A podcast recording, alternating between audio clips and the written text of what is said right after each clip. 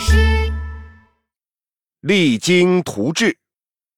这天，长安城里吹起了号角声，一个士兵站在城楼上，高声宣布：“新皇帝登基啦！新皇帝登基啦！”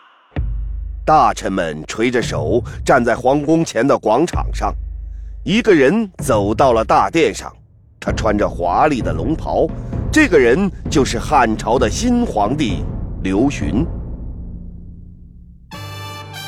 皇家乐队吹响了雄伟的音乐，在音乐声中，皇帝刘询登上了宝座，大臣们趴在了地上。吾皇万岁万岁！万万岁！皇帝刘询看着大臣们，想起了自己在城楼上看到的破败场景：长满草的田地，穿着破破烂烂的百姓。皇帝刘询握紧了拳头，在心里暗暗下了决心：现在我成为了新皇帝。我一定要想办法让老百姓过上好日子，让这个国家重新强大起来。我要励精图治，重振朝纲。皇帝刘询找来了自己最信任的大臣魏相，商量有什么好办法来治理国家。魏相朝着皇帝刘询拱了拱手：“陛下，要想励精图治，首先要到民间去了解一下，看看大家。”真正需要的是什么？皇帝刘询想了一会儿，说：“你说的对，我要到民间去看看，了解一下情况。魏相，明天你随我一起出宫吧。”第二天，皇帝刘询换上了粗布衣服，化妆成了一个农民，和魏相一起到了大街上。他看到街上的百姓们弯着腰、驼着背，走路都没什么力气。皇帝刘询拉住一个人问道：“你们是吃不饱饭吗？怎么走路都没什么力气？”那人看了他一眼，摇了摇头，没说话就走了。皇帝刘询觉得奇怪极了，怎么大家都是一副有气无力的样子？正在这时，他听到了旁边两个坐着的老大爷聊天。哎呀，这年头盐越来越贵，我们都吃不起了。哎呀，是啊，我们家都三四天没吃过盐了。哎呀，没盐吃，饭吃的再多，也觉得全身一点力气都没有啊。听到这些话，皇帝刘询嘴里嘟囔着：“盐价太贵，吃不起盐；盐价太贵，吃不起盐，该怎么办呢？”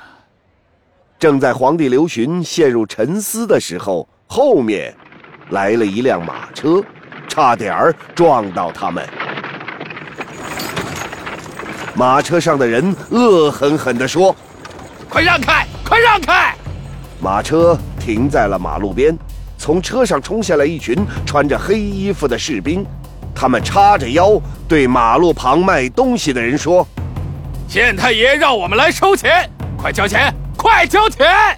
不交钱就不准在这卖东西，听见了没有？”士兵走到了一个卖菜的老婆婆面前，老太婆，快交钱！老婆婆颤颤巍巍地说：“我我的菜还没卖出去呢，哪有钱交给你们？没有钱还敢在这卖东西？哼！”士兵们一拥而上，把老婆婆的菜踩了个稀巴烂。老婆婆边哭边说：“啊啊，我的菜呀，我的菜呀！”皇帝刘询和魏相看不过去，他们推开士兵，拉起老婆婆朝着县衙走去。这群人太坏了！走，老婆婆，我们去找县太爷。我就不信县太爷会不管。皇帝刘询敲起了鼓。县太爷听到鼓声，懒懒散散的穿好衣服，慢悠悠的坐到位置上。堂下何人？有何冤情？哦，皇帝刘询一看，这个县太爷衣服穿反了，帽子也戴歪了，哈欠连天，一看就是还没睡醒的样子。皇帝刘询抱了抱拳，说：“县太爷，外面一群士兵向老百姓讨要钱财，还踩烂了这个老婆婆的菜，简直就是强盗！你一定要阻止这种行为。”县太爷伸了个懒腰：“哎呀，是我让士兵们去向百姓要钱的，在我的大街上卖东西，本来就是要交钱的。”这有什么问题？这个老太婆交不出钱，活该她的菜被踩烂。这么点鸡毛蒜皮的事情就把我叫醒，真是烦人！退堂，退堂！我要去睡觉了。皇帝刘询一听这话，生气极了：“你怎么能这么当官？稀里糊涂，还让士兵们抢百姓的钱财！”你这算什么县太爷？县太爷拍了一下惊堂木，大胆！你是什么人？敢骂我？可恶！来人，把这个无礼的人按住，先打三十大板再说。士兵们冲了上来，想把皇帝刘询给捉住。这个时候，魏相啪的一声亮出了官印，大胆县令！竟敢捉皇上，是不是不想活了？县令擦了擦眼睛，一看，吓得滚下了椅子。真的是皇上啊！饶命！饶命！是下官有眼无珠，吓到皇帝了。我我这就去把士兵们叫回来，不再收钱了，也不欺负百姓了。皇帝刘询走到了县太爷面前。没想到我们国家的官员已经如此腐败，我一定要把贪官全部揪出来。你，你就等着被撤官去监狱吧。说完，摘掉了县太爷的官帽。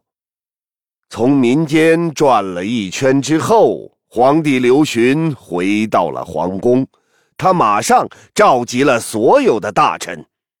最近我到民间转了一圈。大家的生活非常困苦，很多百姓连盐都吃不上，饭也吃不饱，还有很多官员欺负百姓，向百姓要钱，实在是太可恶了。从现在起，每过五天，你们都要向我汇报为百姓做了哪些好事，听见没有？魏相面不改色，站出来对皇帝刘询说道。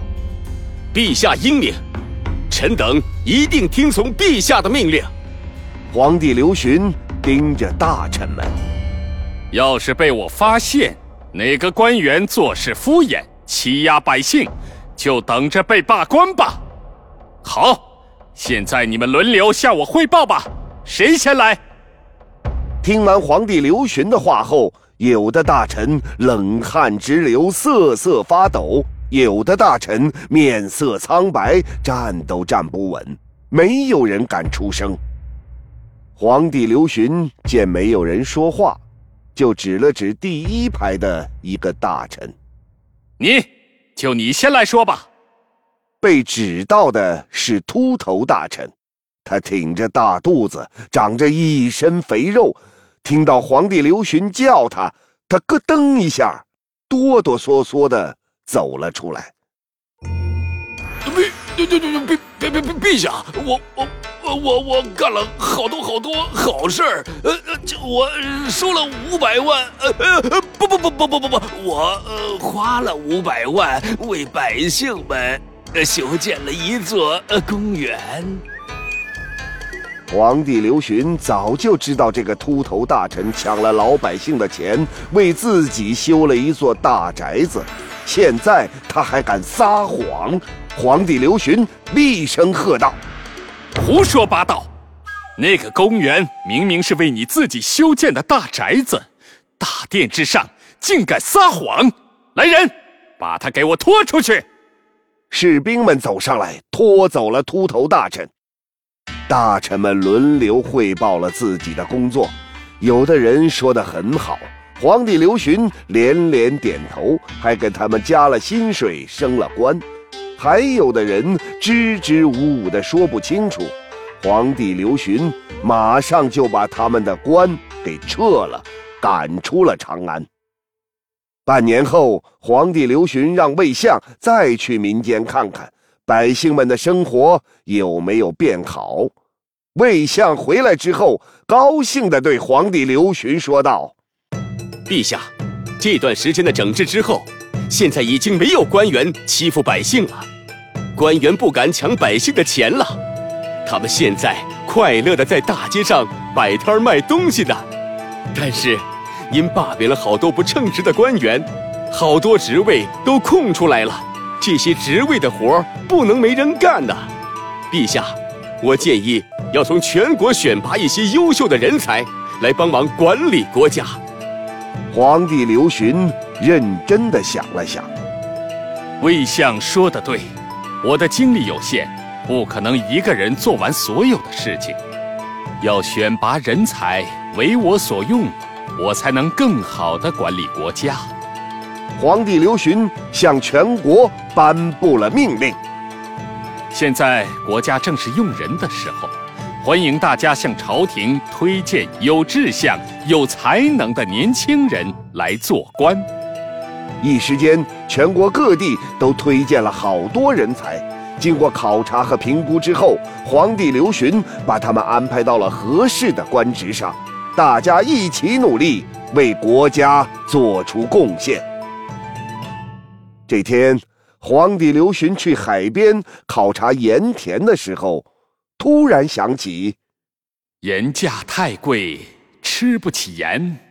对呀，这两年盐价涨得太快了，百姓们都吃不起盐了。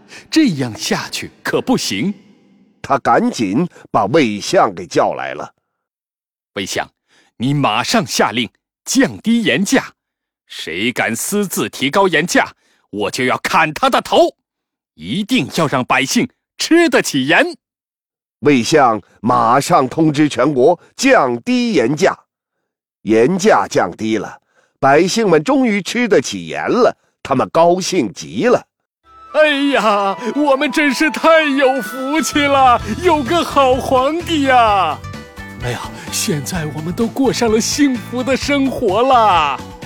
之后，皇帝刘询和魏相又出了很多有利于国家和百姓的好政策，百姓们生活变得越来越好，汉朝也变得越来越强大了。《励精图治》这个故事记载在《汉书·魏相传》，励是勤奋的意思。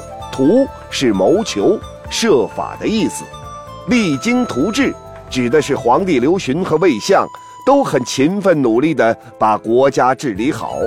现在用来形容领袖的精神品质和实际行动。